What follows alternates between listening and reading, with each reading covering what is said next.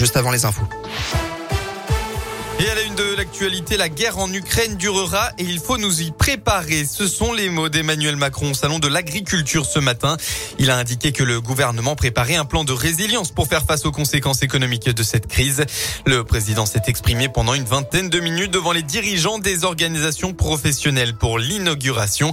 Sa visite était courtée en raison de la crise internationale. C'est le premier ministre Jean Castex qui a pris le relais dans les allées du salon de l'agriculture.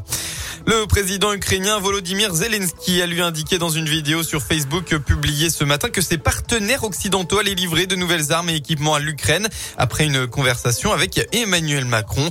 On ne va pas déposer les armes et on va défendre notre pays, a-t-il notamment déclaré. Dans l'actualité aussi, deux chauffards interceptés dans le Puy-de-Dôme. Ça s'est passé jeudi sur la 71. 243 km pour une berline allemande. À bord, le conducteur de 22 ans conduisait sous l'emprise de stupéfiants et son véhicule n'était pas assuré. Un peu plus tôt dans l'après-midi, sur la 75, cette fois-ci, un puy de mois de 23 ans conduisait alors que son permis était suspendu pour euh, conduite sous, sous stupéfiants. Dépisté, il s'avérait que l'individu avait consommé des stupéfiants avant de prendre la route.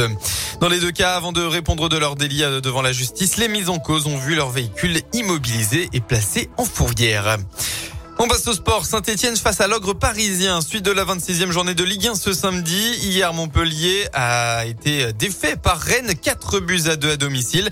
Et ce soir, place au choc du week-end. Le PSG accueille la SSE au Parc des Princes. Un duel sur le papier déséquilibré, évidemment, entre le leader du, championnat et le 15e. Et si les Verts vont mieux ces dernières semaines, puisqu'ils ne sont plus relégables et viennent d'enchaîner trois victoires et un nul, Paris semble un adversaire hors de portée des Stéphanois.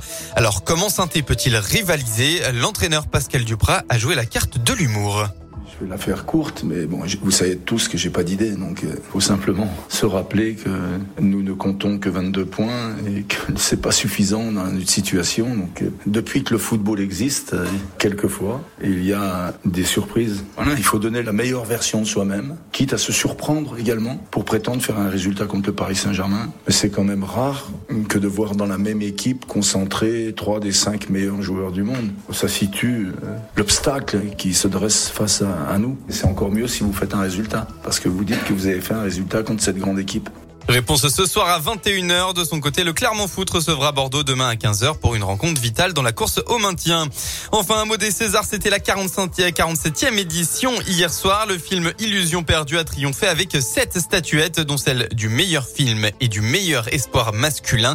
Le film Annette, une comédie euh, musicale, en remporte 5, dont celui de la meilleure réalisation.